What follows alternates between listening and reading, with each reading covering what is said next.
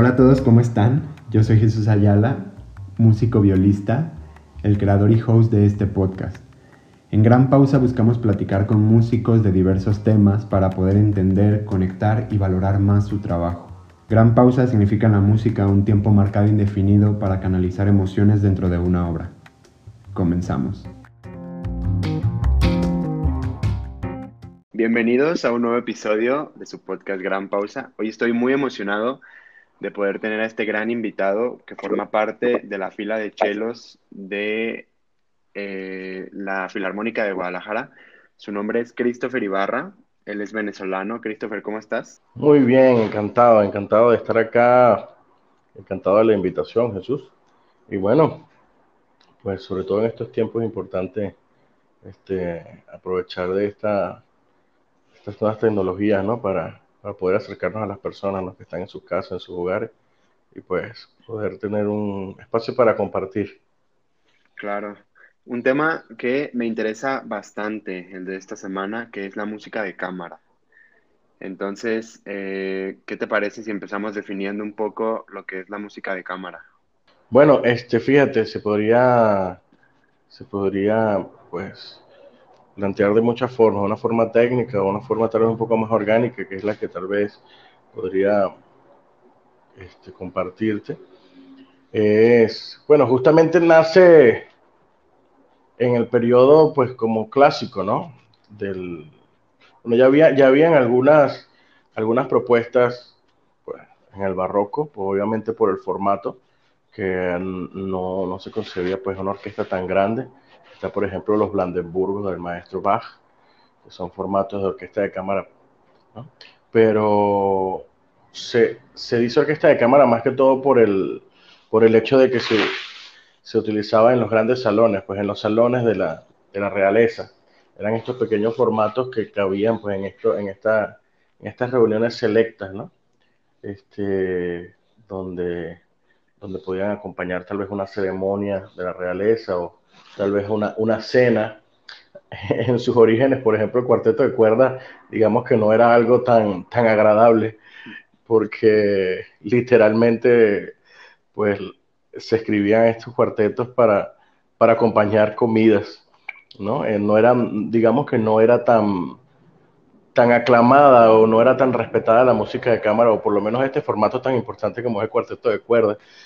Es como se diría tal vez aquí en México, era como como un huesito, ¿no? Este, es un poco más, o sea, es un poco más adelante, pues cuando, más que todo ya cuando Beethoven, que, que ya se empieza a reconocer un poco toda la riqueza, pues, de composición, contrapuntística, de armonía, de armonía y, y todo, toda, esa, toda esa carga, ¿no? Que estaba impresa eh, de parte de los compositores en la música escrita para cuarteto de cuerdas porque pues antes lo que más se estilaba pues la, la cúspide era la ópera, la ópera, ¿no? Entonces, poco a poco fue agarrando, digamos, un papel más protagónico este, este formato. Las personas pues ya comenzaron a, a, pues a solicitar, ¿no? Más este tipo de, de presentaciones donde fuera netamente concierto y pudieran ir a, disfrutarlo, ¿no? Que no fuera solamente para acompañarles una copa de vino.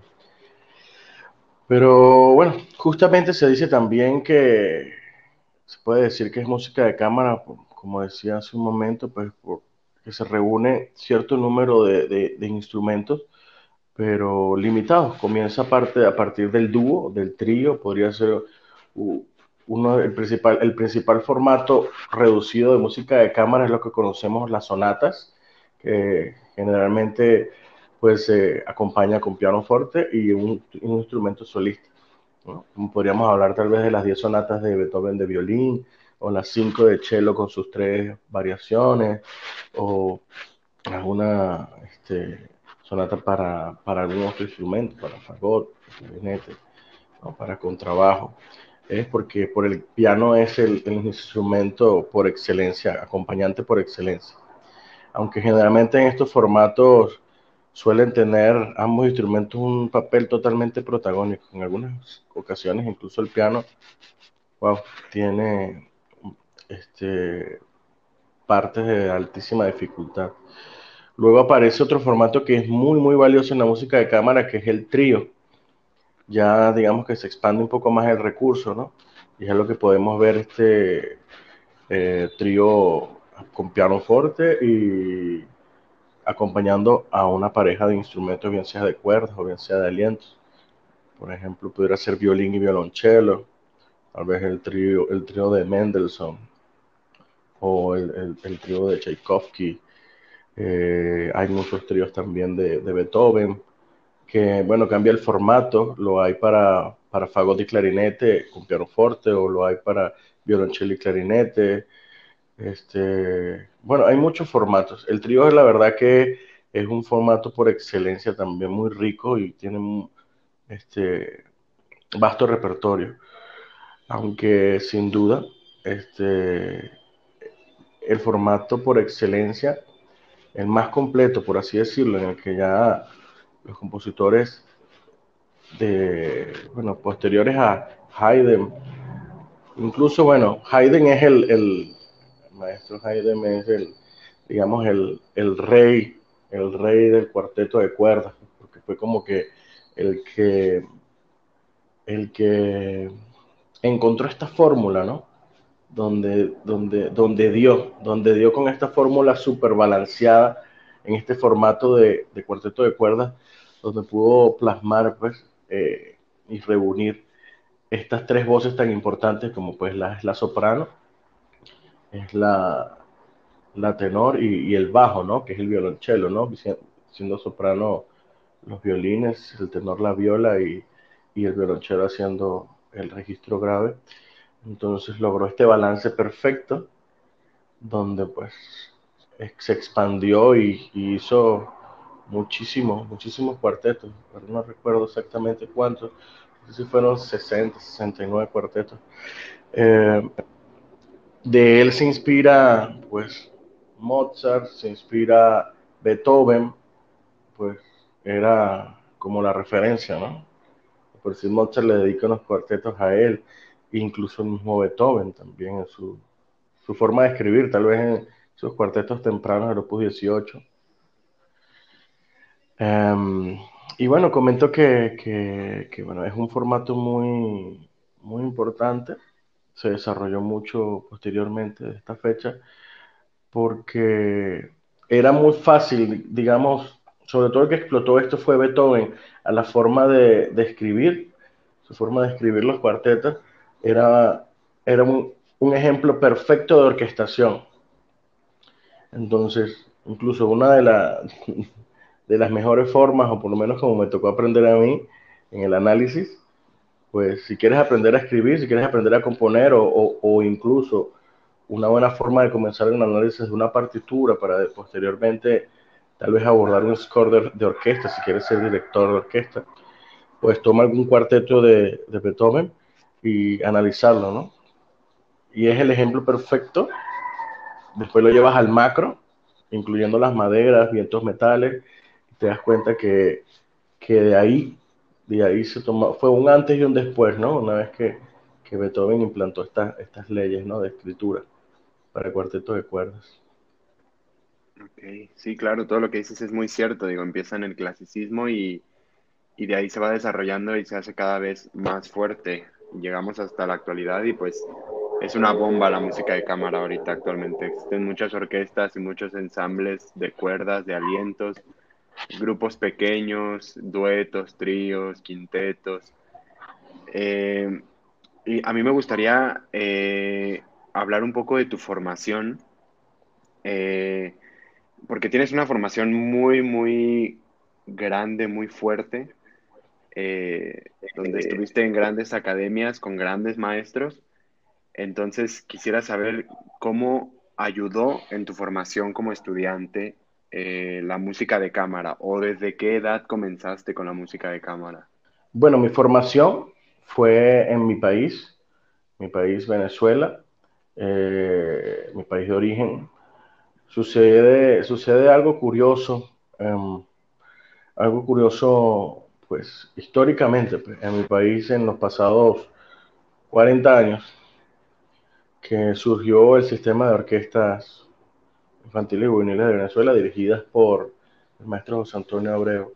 Es un programa social que justamente se basaba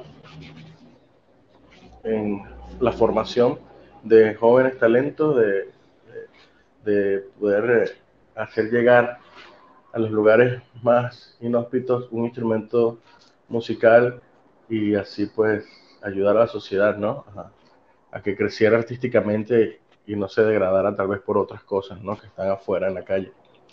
A lo que voy con esto es que el maestro José Antonio Abreu pues se, se, se tomó la misión de, de entregar su vida a este proyecto que fue creciendo poco a poco con los fundadores eh, hace ya 45 años. Eh, formaron un sistema orquestal donde había una orquesta, había una orquesta incluso antes que se llamaba Sinfónica Venezuela, que estaba totalmente llena de, de migrantes, de migrantes rusos, soviéticos, estaba justamente en este, en este, en este tema pues, posterior a la, Segunda Guerra Mundial. Entonces están todo, todos estos migrantes soviéticos, rusos, polacos. De por sí no había ni un solo venezolano. Es curioso porque, bueno, no había esta cultura. Era la única orquesta que, que existía en ese momento en la capital. El maestro José Antonio, pues, tuvo esta visión de, crear este sistema de orquestas y lo que vio fue, pues, una oportunidad, ¿no? De, claro, él se, encuentra con esta, con esta se encuentra con este dilema donde dice, bueno, esta es la orquesta que tiene el nombre de mi país, pero no hay un venezolano. ¿Por qué, no? Entonces él no lo vio con, digamos, con agresión, ¿no? Sino que él, él lo, que, lo que notó es, bueno, necesitamos formar, necesitamos formar a nuestros músicos venezolanos para poder así este, tener un lugar en esta orquesta o nosotros formar nuestra propia orquesta. Llama a estos músicos, algunos de ellos los reúne para para comenzar un proceso de formación, más otros músicos selectos que habían pues, propagados en toda la, nación. Lo cierto es que inicia este proyecto y muchos de ellos los manda a estudiar afuera. Yo entro en la música en, el 80, en el no, mentira, en el 98, en el 98, bueno, entré como en el 96, comencé con un coro. 96, 97, comencé a cantar, y hacía pequeños formatos en mi núcleo musical, pero luego hacer una audición a la, a la, selección nacional de orquestas, a la que pues tenías que entrar con un perfil, desde muy temprana edad se comienza ahí. Yo comencé con el cello en el 98 cuando tenía 10 años, y sí, justo en el 98 casi para el 99 hicieron una audición y quedé en la orquesta. Entonces, mi formación inició en el formato grande orquestal.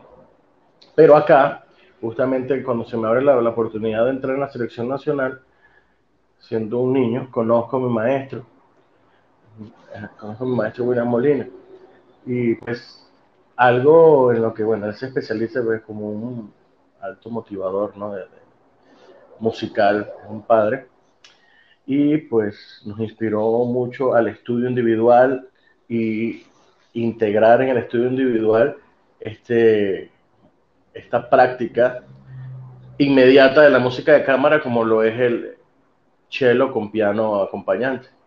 Entonces siempre estaba, siempre estaba presente pues en, la, digamos, en el repertorio que nos, que nos exigía en el transcurrir de nuestro crecimiento musical, pues el tocar sonatas como la sonata menor de Brahms, este, o la sonata en Fa, o alguna sonata de Beethoven, el número 3, o, incluso pues teníamos la bendición de que teníamos en la cátedra de violonchelo, disponíamos de, de, una maestra pianista que estaba a la disposición del maestro en todas las masterclass. Entonces nosotros teníamos clase con ella, con la que pues trabajábamos el repertorio y luego lo llevábamos a una masterclass donde había público, donde generalmente era toda la cátedra de violonchelo más invitados que iban porque la, las, las clases de, del maestro eran fascinantes eran muy famosas esas clases, muy conocidas y literal ir a clase con el maestro William era hacer un recital toda la semana. Entonces era, uff, era bastante complicado, pero, pero emocionante porque era parte de la formación, ¿no? Entonces ya desde ahí comenzamos a trabajar la música de cámara porque él nos explicaba, mira, acá tienes que trabajar no solamente tu partitura, sino tienes que también ver la partitura del piano, para entender, ¿no? Analizarla, saber en qué contexto estás, cuál es el contrapunto, el diálogo que existe entre una voz y la otra, porque eres solista, porque tú crees que estás tocando el concierto de Elgar, o estás tocando la sonata en mi menor de Brahms, pues, o la sonata de Prokofiev, entonces tú crees que es el chelo solo y que este te acompañe porque este es como que tu esclavo, ¿no? Es muy duro, muy duro su, a veces su forma de enseñar, pero era la correcta, ¿no? Porque era una forma de decirte, hey, tienes que reaccionar, tienes que ser sensible, tienes que ser flexible, tienes que abrir, pues, este, tu espectro, tu capacidad de, captar, ¿no? El, el espectro sonoro, ¿no? La sala, el espacio, entender que no estás solo, que no estás provocando la música tú solo, sino que es una serie de elementos que se están combinando. En este caso, pues, tu, tu, tu compañero inmediato es el piano. Entonces entender de qué forma se va entretejiendo la música, cuando debes, digamos, eh, saber identificar cuando tienes una postura, eh, digamos, protagónica, o cuando tienes en, la armonía y en la, y en la, melodía tienes una postura de acompañante o de transición. Entonces entender cuando debes flexi o sea, ser más flexible cuando debes incluso, hemos hablado mucho de este, tema, de este tema de las diferentes afinaciones, cuando quieres tener un, pues, eh, una parte donde quieres que sea un poco más brillante o que sea así, un poco más, más luminoso, adrede, poder incluso alterar un poco la afinación levemente hacia arriba o hacia abajo. Todo este tema de la, de la afinación por, por armonía o por melodía, porque es muy diferente cómo tú afinas un pasaje melódico, por ejemplo, si estás en el cuarteto de cuerdas, sobre todo si alguno de los compañeros está tocando una cuerda al aire, debes sujetarte a la afinación de esa cuerda al aire, aunque tú creas que tu afinación melódica debe subir, no debes adaptarte, ¿no? Entonces, por ejemplo, si es una si están tocando bloques armónicos y, y estás haciendo una tercera mayor con algún compañero, debes pensarla más abajo. O si era menor, pensarla más arriba. Y lo mismo pasa con las séptimas.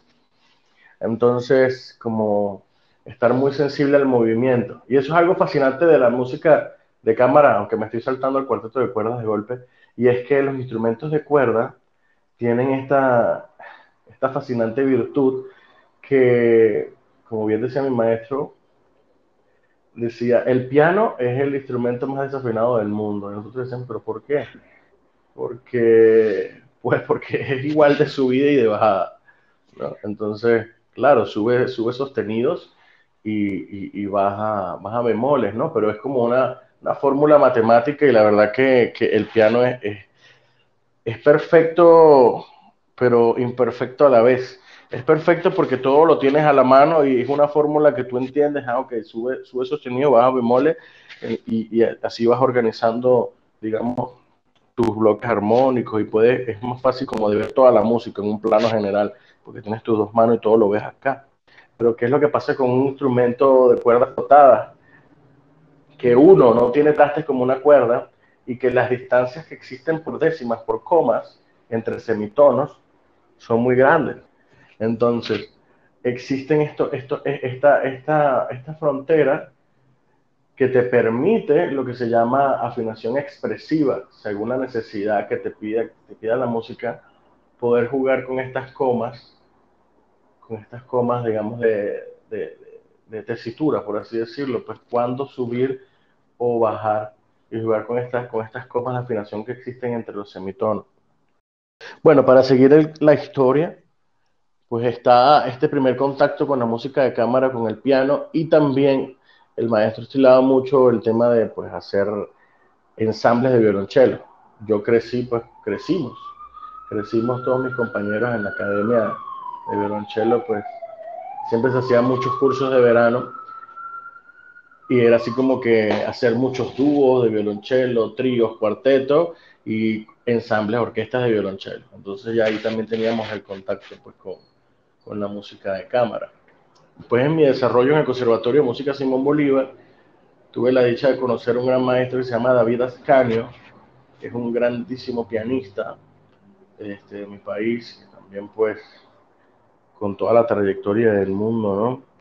él pues estaba a cargo de esta, de esta inmensa, de, de, esta, de esta cátedra de música de cámara, con el que pues tuvimos la dicha de, tuvimos la dicha de crecer en este formato.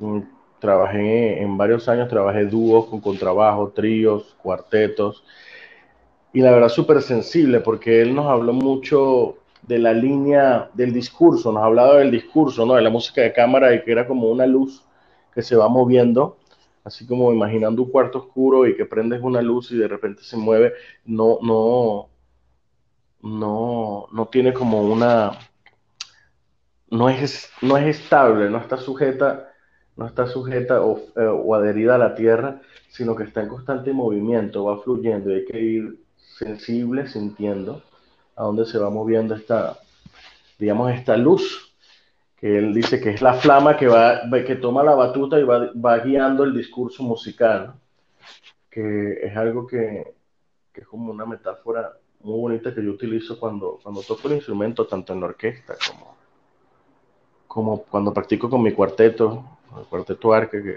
que son mis colegas acá en la Filarmónica, y que disfruto mucho estando con ellos. Pues justamente eso, es como, son como olas, oleadas, y saber cuándo cuando te toca a ti, digamos, presentar un tema y entregárselo a tu compañero. Es un acto de, también de mucha humildad, un acto de, compañerismo, es un matrimonio. Imagínate, si un matrimonio es difícil con dos personas, imagínate cuatro. Ok, entonces eh, ahora entiendo de dónde viene eh, tu formación en la música de cámara. Entiendo que tu primer contacto es con orquesta y gracias a tu maestro, eh, pues puedes un poco más desarrollar la música de cámara por la exigencia que tenía. Y nombraste justamente eh, todas las aptitudes que se desarrollan con la música de cámara, que es la sensibilidad, la escucha, la flexibilidad, pues también el analizar la obra. Eh, y justo que va acompañado con esta metáfora, ¿no? Entonces, eh, me parece fascinante que, hayas tenido la oportunidad de desarrollarlo tan pronto.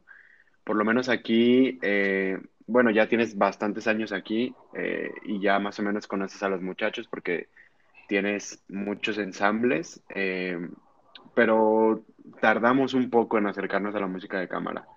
Como que es como formación base y después nos acercan un poco a la música de cámara y de ahí partes. Eh, pero casi siempre iniciamos con orquesta y, por así decirlo, como clase particular con tu maestro o lo que sea que estés tomando.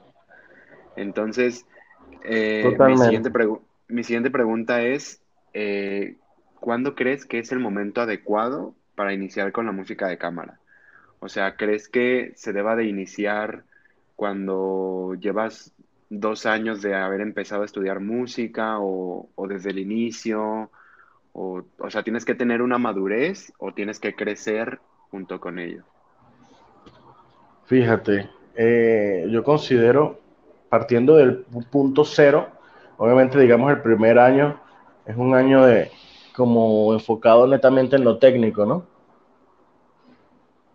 Hablando de mi instrumento, ¿no? Que, es el violonchelo y hablando del instrumento un poco en general de, no me atrevo a hablar de todos los instrumentos porque cada uno tiene como su, como su punto, o sea, como su, su, ritmo evolutivo, pero hablando de la familia de las cuerdas, siempre es muy complicado el proceso de, de adaptarse al instrumento.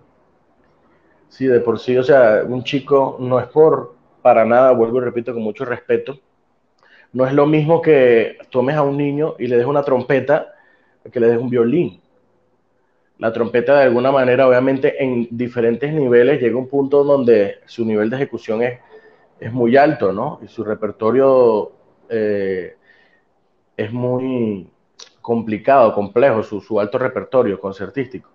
Sin embargo, es un instrumento que en un par de clases ya lo puedes soplar y ya te da un sonido. O para no ir muy lejos, no es lo mismo darle un, violonchelo a un chico a darle un piano. Tú en una clase de piano a una persona de 50 años, tú la sientas y le enseñas, la, enseñas las mañanitas en una hora. Pero que haga las mañanitas en el chelo, wow, le puede costar, no sé, tres meses. ¿Por qué? Porque, bueno, físicamente el instrumento este, demanda una, sobre todo estos instrumentos de cuerda, una sincronía del hemisferio derecho hemisferio izquierdo y tantas partes del cuerpo que están involucradas, que realmente al principio es bastante complejo. Pero digamos que puedo decir un número que varía también depende de la capacidad que tenga el niño o la persona en, digamos, dominar ya, digamos, esta, esta sincronía de lo que es el hemisferio derecho y hemisferio izquierdo. Podríamos decir que un primer año, el primer año abocado a la posición, a mostrar cómo está cada digitación las escalas, cómo, cómo es la postura del arco, cómo pasar el arco por la cuerda, que sea bastante, bastante técnico. Sin embargo, por ejemplo, está el, el, el, método Suzuki, entre los tantos métodos que hay de formación desde cero, que encuentra, en, encuentran una forma didáctica y divertida de mostrar la música, por lo menos los aspectos técnicos. Y lo curioso que me fascina de Suzuki es que, que él comienza a mostrarte como todos estos patrones rítmicos y patrones como musculares, como estás desarrollando la memoria muscular, pero la hace con un acompañamiento a piano. Entonces, eso es lo que hace que no sea tedioso y que un niño, por ejemplo, sienta que está tocando, pues, está tocando estrellita, pero está acompañando un pianista y casi toda la parte, digamos, de demanda armónica está en el piano, pero él se siente, se siente integrado. Entonces ya comienzas a desarrollar esa parte de, la música de cámara. Yo siento que la música de cámara debe estar de alguna forma siempre este, presente por lo menos yo utilizo con mis alumnos cuando están comenzando, si no puedo obviamente utilizar el piano, porque están comenzando y son cosas estrictamente técnicas, lo que hago es hacerles ritmos, ritmos metronómicos diferentes. O sea, pues les pones a hacer polirritmia. Si ellos están tocando una escala y le estás enseñando golpes de arco a negras, tú le marcas a corcheas o incluso le marcas a síncopa, tap, tap, tap, tap, tap, tap, tap, y entonces eso hace que sea interactivo. Eh, ya comienza él a desarrollar la capacidad de, uno, concentrarse en sostener un pulso determinado, sea negra, corchea, semicorchea, y aún así llevar el pulso con, una, marca metronómica totalmente diferente. Entonces ya ahí empiezas a desarrollar la independencia auditiva. Entonces les pongo diferentes ritmos, ritmos de blues. Entonces hacen una escala y Entonces sienten que, wow, que están haciendo, que están tocando un solo de jazz y de blues y se emocionan, ¿no? Entonces ya empieza a entender. La música debe entrar por el corazón, debe entrar por el sentimiento. Si no tienes una dinámica de enseñanza que le haga recordar por qué él está ahí y por qué él necesita aprender a tocar un instrumento. Ok, es interesante, fíjate, las dinámicas que tienes eh, para enseñar a cualquiera, digo, no necesariamente tiene que ser a chicos o a grandes, sea estudiante eh, como tal de una carrera de música o no. Eh, pero, que, aparte de estos beneficios más bien que te, que te puede traer la música de cámara, y, que sabemos que esto de acompañar así poquito en una clase puede ser una iniciativa para, o más bien es una iniciativa para empezar con la música de cámara. Pero yo creo que como todo lo bueno tiene un pequeño lado malo. Entonces, ¿tú qué crees? Mm, a lo mejor no malo, no que sea la peor cosa del mundo, pero debe de haber algo pequeño en lo que a lo mejor no estás de acuerdo o que crees que se ha llevado de, una mala manera o que crees que está estructurado así pero no debería de ser así. ¿Hay algo ahí que, creas? Fíjate, eh, te comento. Voy a volver un momento brevemente a la, primera pregunta, que, que, que era de pues, dónde venía mi formación te comenté que, bueno, tuve mi acercamiento a la música de cámara.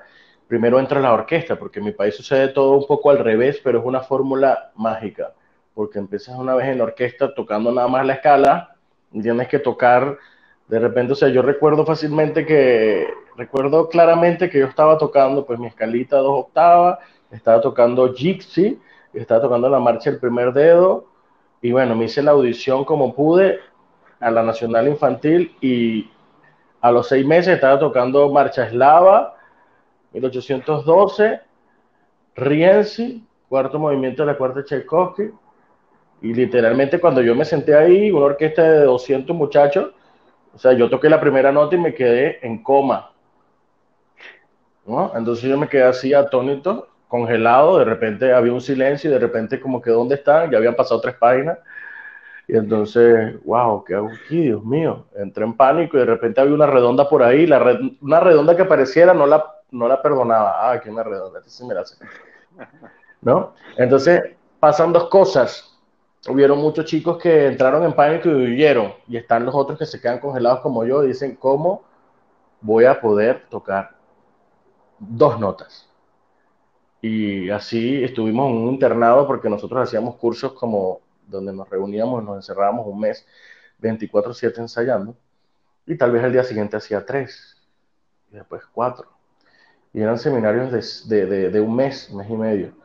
Y recuerdo claramente que no se me olvida esa experiencia, porque literalmente de conocer apenas la primera posición, ya estaba tocando Marcha Eslava, en 1812, las dos primeras semanas para mí fueron traumáticas, pero se despertó en mí un, un fuego de querer ser parte, de no dejarme pensar por eso, sino más bien fue un estímulo.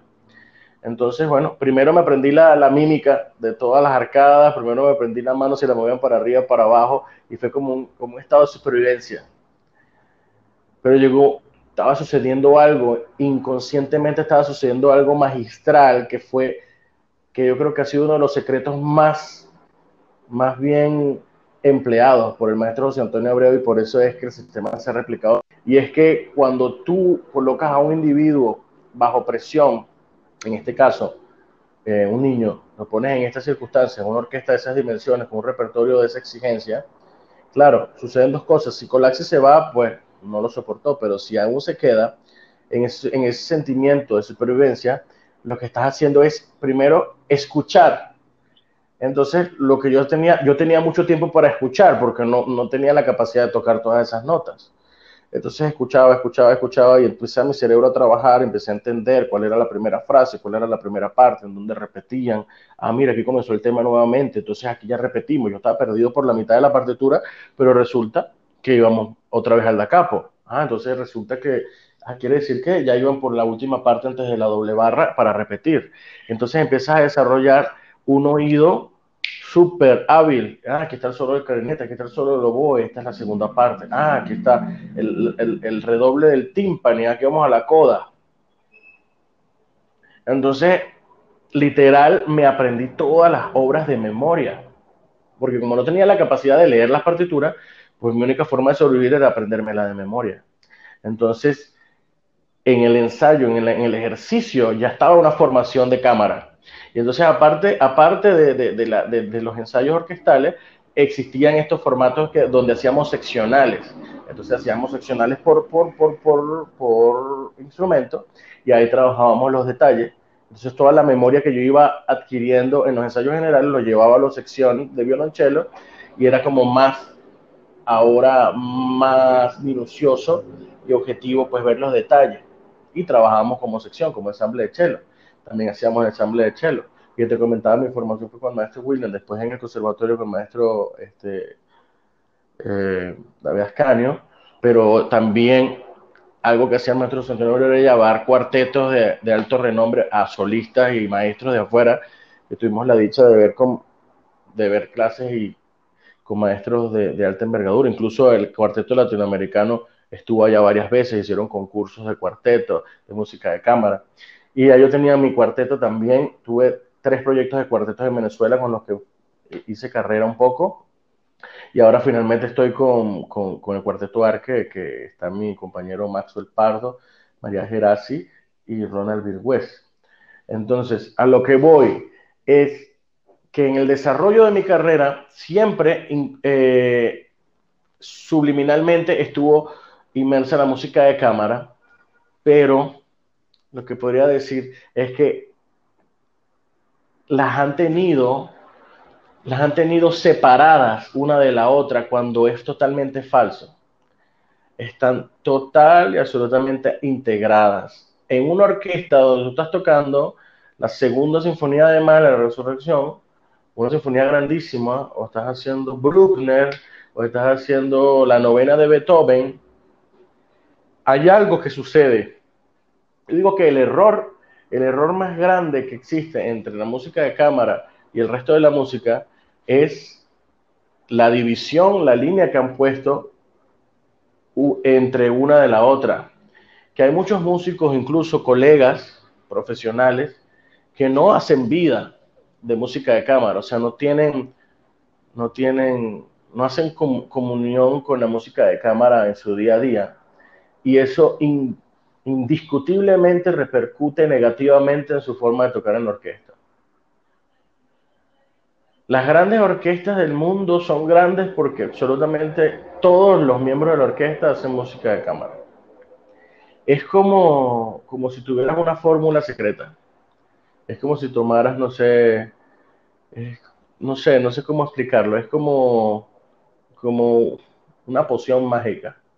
Cuando tú haces música de cámara, es increíble porque el pequeño formato, cuando tú haces un cuarteto de Beethoven, ahorita que por lo menos con el cuarteto nosotros vamos a hacer el integral de los seis, los seis cuartetos opus 18 de Beethoven, y estás haciendo, por ejemplo, este integral de, Beethoven temprano, y empiezas literalmente en la medida que tú vas tocando e, interpretando al, compositor, lo vas conociendo.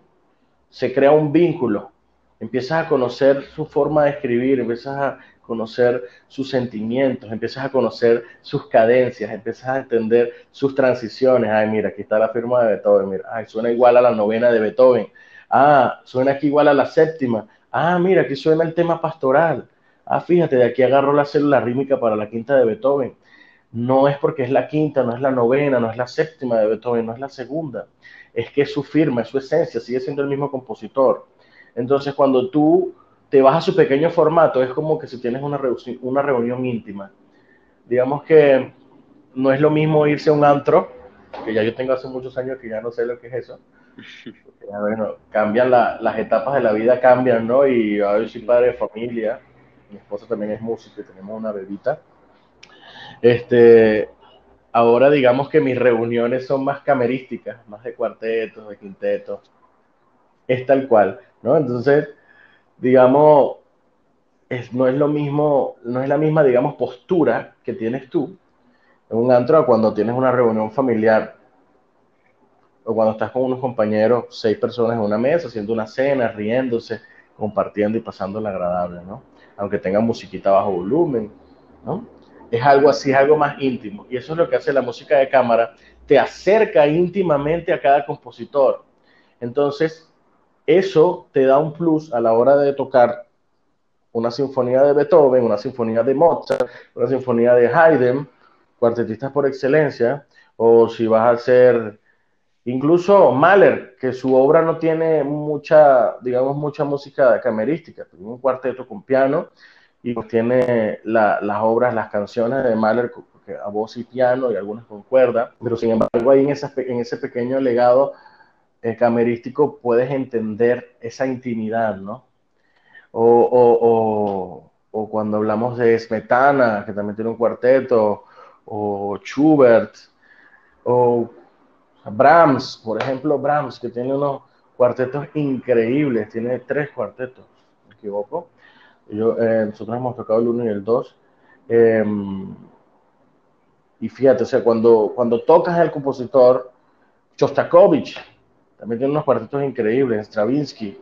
Entonces lo, tú lo descubres en intimidad. entonces, cuando escuchas su, su, sinfonía o las interpreta, te das cuenta que es lo mismo, pero más, con más personas. Es como la misma fiesta, pero, o sea, estás en una fiesta ahí con tu esposa, tu hija y unos amigos, pero de repente abre la puerta, llega el tío, llega una tía, cuando ves eran cinco, ahora son diez, de repente, bueno, primo llevó a su esposa, ahora son 20, ahora son 30, pero el núcleo sigue siendo el mismo. Pero si tú no conoces la esencia, entonces vas a estar en, en gran manera, vas a estar perdido, Entonces solamente te conviertes en un tocador de notas en vez de un intérprete. Y resulta que antes el director no existía.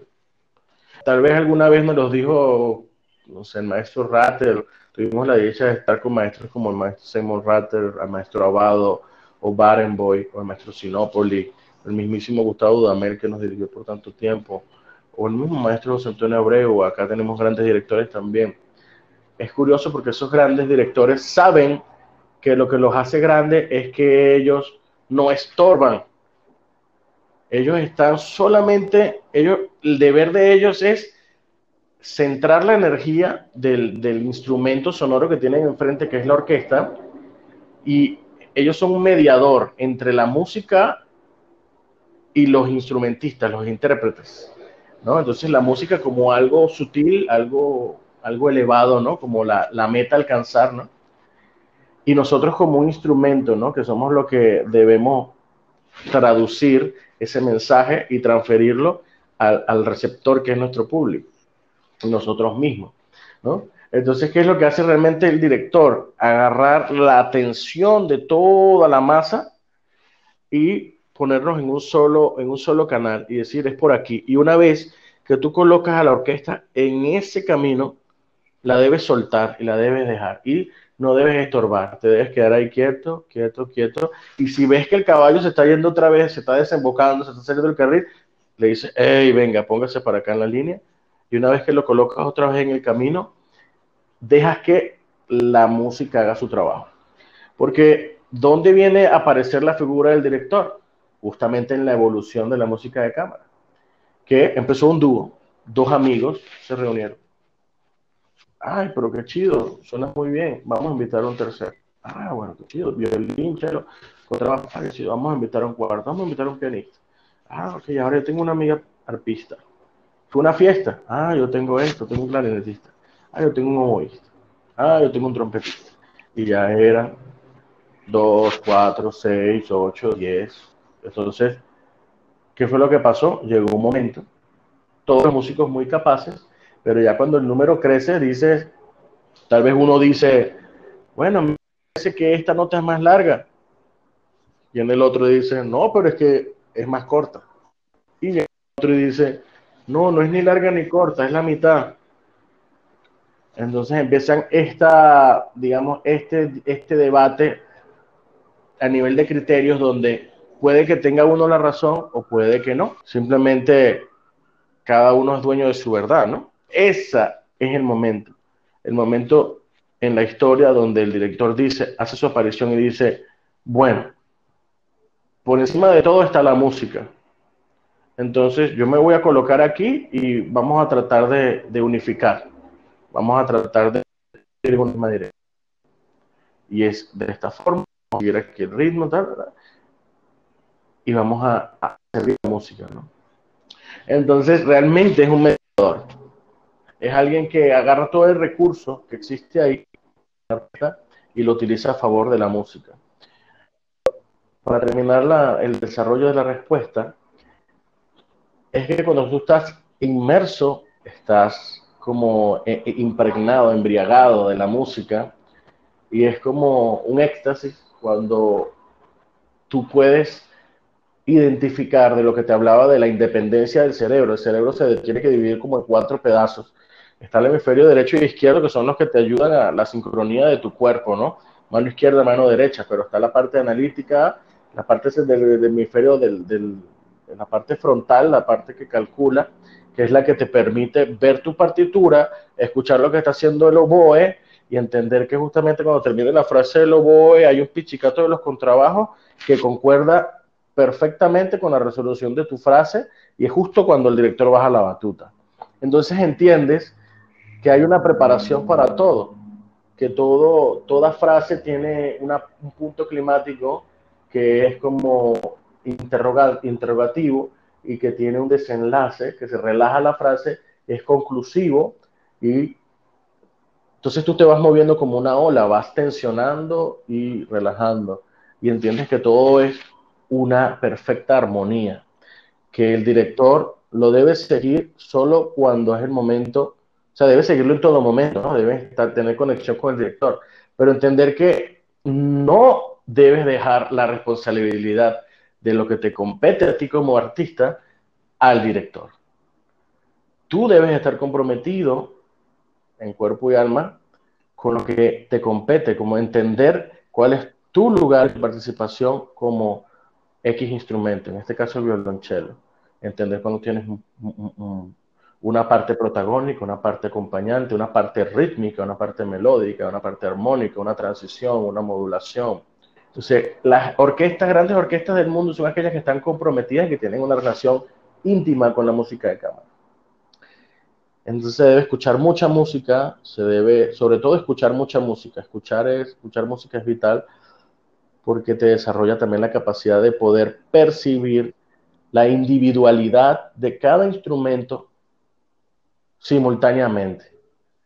Porque a veces escuchamos, eh, eh, yo creo que eso es lo más complejo, la meta de alcanzar en la música de cámara, la capacidad de poder escuchar todo y a la vez individualmente cada instrumento, poder ubicar cada instrumento que está sucediendo y en el tutti poder describir aquí en tu cabeza, entender en qué lugar está el oboe, en qué lugar está el clarinete, en qué lugar está la cuerda, en qué lugar están los metales y ver cómo el score, el score cómo se reproduce, así tal cual como como hoy la hoy en día la tecnología que estamos, podemos tener Sibelius o finales estos software de, escritura que tú pones todas tus notas, pues le das play y ya te, suena todo, ¿no? Y entonces, realmente, eso es lo que debemos lograr.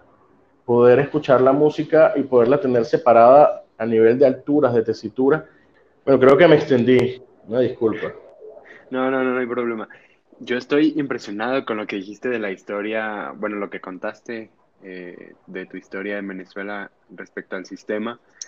Eh, bueno, para la gente que no sepa mucho de música, eh, La Marcha Eslava y 1812, que son eh, algunas de las obras que mencionó, son obras muy complejas para orquesta, entonces los invito a que, a que la escuchen. Y, y claro, para, a mí me impresiona que me digas que, que empezando, sabiendo apenas tocar las redondas que dices que, que alcanzabas, que ninguna se te pasaba, pues es impresionante, ¿no? Que te sientes, no solamente escuchar, pues a intentar tocarlo, pues creo que ya habla bastante de, qué tipo de sistema es y lo que se quiere lograr, ¿no? Eh, pero bien, me gustó la respuesta que me diste de, de que van de la mano la, la orquesta de cámara, bueno, la música de cámara, perdón, y la formación de un músico. Ahora que caigo en cuenta, eh, pues creo que sí es elemental, o más bien es elemental, eh, para precisamente llegar bien a una orquesta. Como dices, las grandes orquestas están influenciadas por la música de cámara.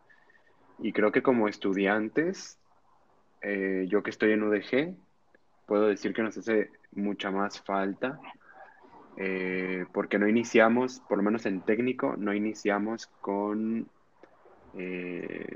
con alguna materia que acompañe nuestro repertorio. Es hasta tercer semestre cuando eso se incluye. Pero pues sí, eh, creo que de todos modos hay muchas opciones donde buscar eh, y una de ellas son los tantos proyectos en los que tú estás. O, y bueno, que ahora eres fundador de uno, que es el de Orquestas Solistas de América, de violonchelos, eh, hay varios de, de, cuartetos, me parece. Me estuviste comentando un poco de eso, ¿no? ¿Me quieres, me quieres comentar? otra vez? me comentaste antes de empezar. Sí, este, pues fíjate, como te comenté al principio, pues la formación de nosotros fue muy, muy sobreestimulada. El secreto que utilizó, esa fórmula que utilizó el maestro fue justamente cuando yo estuve sentado ahí y decía, Dios mío, ¿salgo corriendo o toco? pues fue una forma de decir, toca, escucha, aprende la música, toca, toca, estudia, estudia, estudia. Entonces es un estímulo.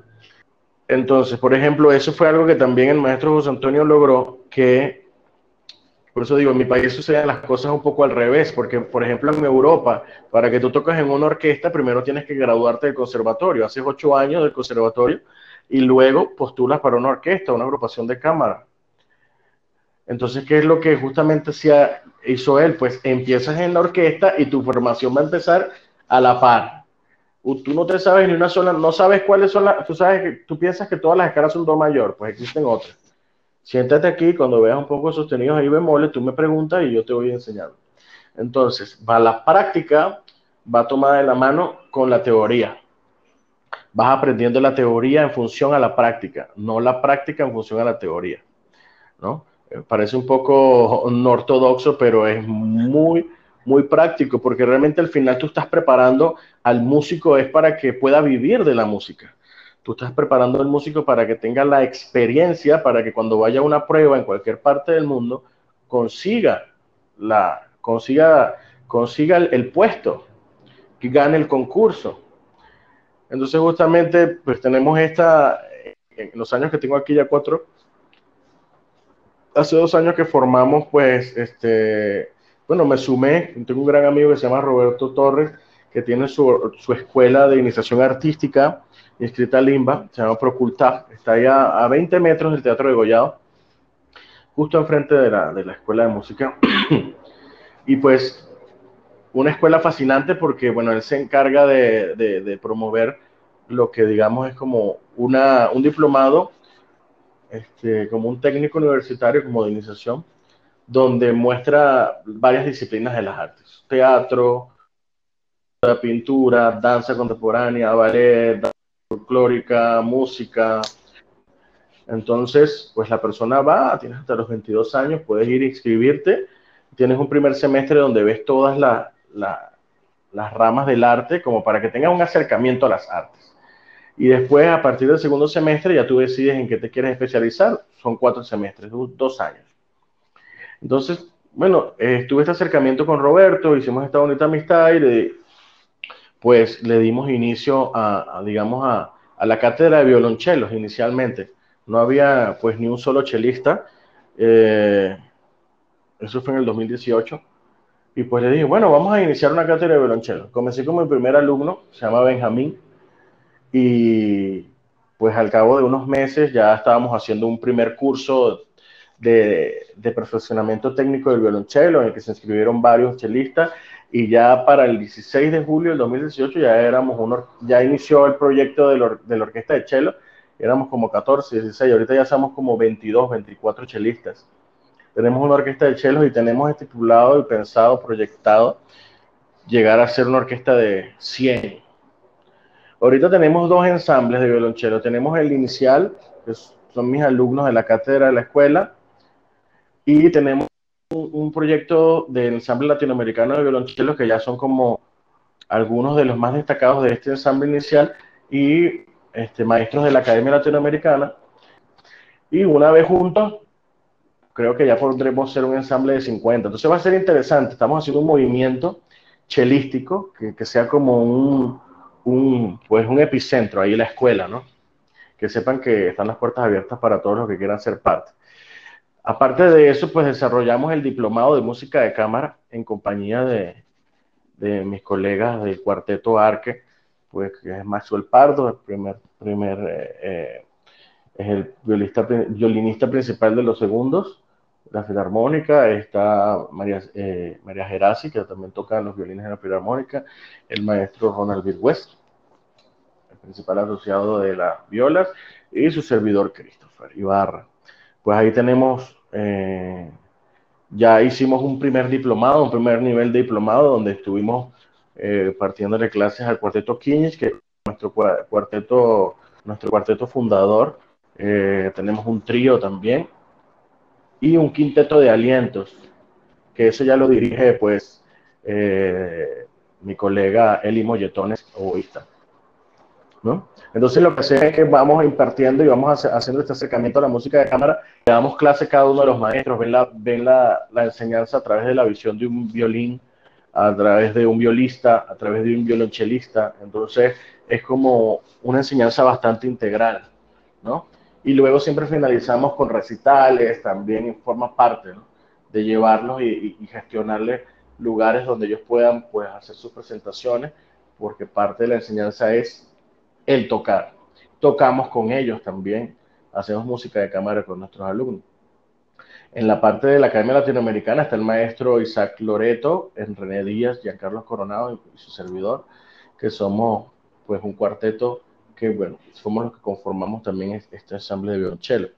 Y ahora que, y también ahí se dan diplomados de todos los instrumentos de la orquesta. Pues hay diplomados de oboe, de flauta, de fagot, clarinete, de corno, de violín, de viola, de contrabajo, de todos los instrumentos, trompeta, trombón. Así que si quieren tener pues un acercamiento más profundo con el instrumento, pueden ahí recibir también sus clases especializadas en cada instrumento de la orquesta. Y si tienen algún ensamble, también lo pueden, pueden, pueden inscribirse y recibir su, su especialización en su diplomado música de cámara. Tenemos el programa académico del proyecto Orquestas Solistas de América, que es un proyecto que nace este año. Pues no sabíamos que íbamos a, a tener esta pandemia en todo el medio, ¿no? Pero, pero bueno, son cosas que suceden.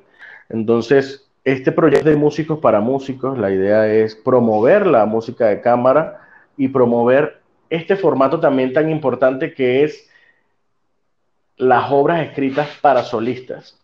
Digamos que en el, en el, en el formato tradicional y ortodoxo, o los lineamientos ortodoxos en los que se ríen las orquestas tradicionales, es que cuando tú vas a un concierto, pues obviamente está la obertura, que justamente es eso, es la antesala, es la, la bienvenida, es la, sí, el, el, previo al telón, pues antes que se abra el telón.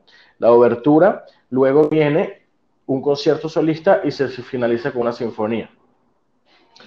El enfoque de este proyecto es rescatar lo más posible, si nos permite la vida, es rescatar toda la obra que existe de cámara de los grandes y célebres maestros, compositores y sus obras solísticas donde cada uno de los miembros de la orquesta interprete un concierto solista, nosotros lo acompañamos. Porque muchas veces el error que se comete cuando hay audiciones es que tú preparas la audición y puedes estar pues técnicamente listo, pero a la hora de tocar se siente la inmadurez, se percibe. Entonces, algo que yo con mucho respeto, cariño, este, y agradeciendo por sobre todas las cosas a México por, por, por abrir, abrirme las puertas a mí, a mi familia, por acogerme, por, tratarme como me trata. Amo México profundamente y, es muy valioso, la verdad. Por eso quiero devolverle, es mi forma humilde de devolverle todo lo que me ha dado, ¿no? Pero vuelvo y repito, con mucho respeto, México no basta, sus orquestas profesionales no estarán este, colmadas de mexicanos hasta que, bueno, hasta que se haga ese trabajo profundo de preparación, ¿no? De, de formación, ¿no? Que hay muchos músicos mexicanos increíbles, de alto nivel, pero sucede algo, hay un nicho intermedio que muchos músicos mexicanos que viajan, pues van a buscar una formación profesional, digamos, más, este, van en búsqueda de, de, de, una formación al estilo europeo, por ejemplo, y pues se desarrollan allá y pues si se abre una puerta de laboral, pues se quedan allá. Hay que desarrollar ese espíritu de, de, de formación, ese espíritu de que si vas a adquirir un conocimiento, te sientas llamado, sientas en el deber de, regresar a tu tierra y formar, ¿no? porque es muy importante las futuras generaciones, porque los institutos de enseñanza aquí no se dan abasto, hay muchos músicos que se están perdiendo. Entonces eso es lo que es Orquesta Solistas de América, es una, un proyecto de músicos para músicos, donde nos vamos a encargar, nuestra misión y visión es proyectar la música de cámara y la música solística desde un punto de vista solístico de toda la obra de los grandes maestros, ¿no? compositores de la historia, del pasado y, y compositores modernos que estén vivos. Y el programa académico justamente tiene la misión de, de, de acobijar a todos estos músicos que sientan el, el interés, el llamado, pues, de, de, unirse a este movimiento, de vivir una experiencia profesional con los músicos de la Orquesta Solista de América. Y pues recibir esa enseñanza, que esa es la enseñanza, no es la enseñanza del maestro en el cubículo, en el salón, y decirte, mira, esto es por acá, esto es por acá, sino es la enseñanza del ejemplo, ahí estando en la acción, entendiendo cómo, cómo suceden las cosas en, el escenario, cómo suceden las cosas en el fuego. Ok, creo que es una gran iniciativa la que, la que estás formando con, pues en compañía de tus eh, otros compañeros de la Filarmónica. Y qué bueno, qué bueno que impulsen la música de cámara y, y qué bueno que cada vez sean más los, los chelistas y cualquier otro eh, pues instrumentista, voy a decir, que se esté animando a eh, formar parte de todos estos pequeños proyectos que, están haciendo. Me da mucho gusto y yo he visto varias veces, he ido a uno que otro concierto y ahí he estado por, por Naim, que, también ha, tomado clases contigo. Entonces, yo he visto el trabajo que hacen y de verdad que es bueno. Entonces, me da mucho gusto que lo estés haciendo y ojalá que siga creciendo. Y pues algo más que quieras agregar ya para terminar.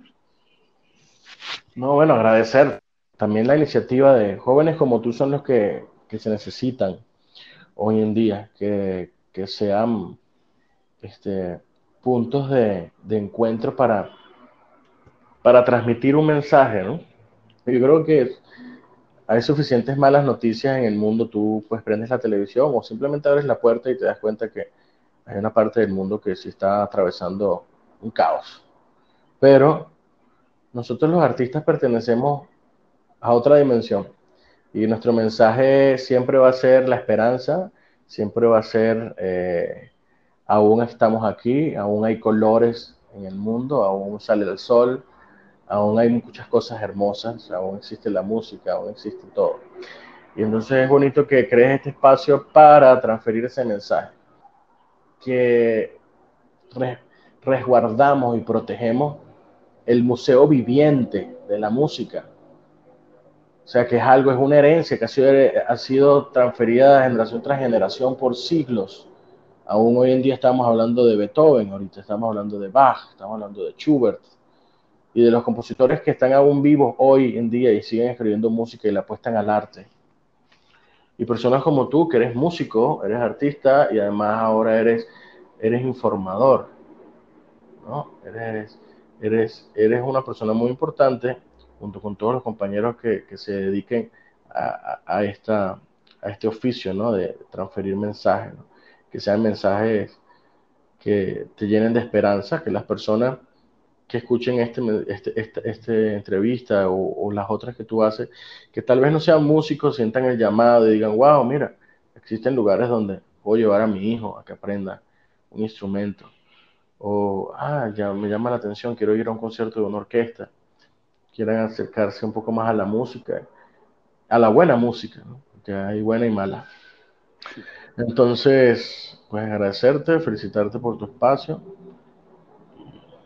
Disculpa porque hablé mucho, tal vez divagué un poco, lo que pasa es que, bueno, somos artistas y haces una pregunta y terminamos contestando tres.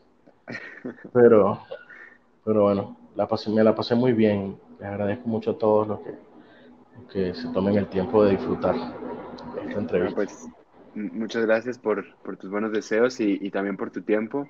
Este, no te preocupes con lo de divagar, está muy bien, qué bueno que, estés interesado y, pues nada, muchísimas gracias. Eh, muchísimas gracias a todos por escucharnos y nos vemos la siguiente semana.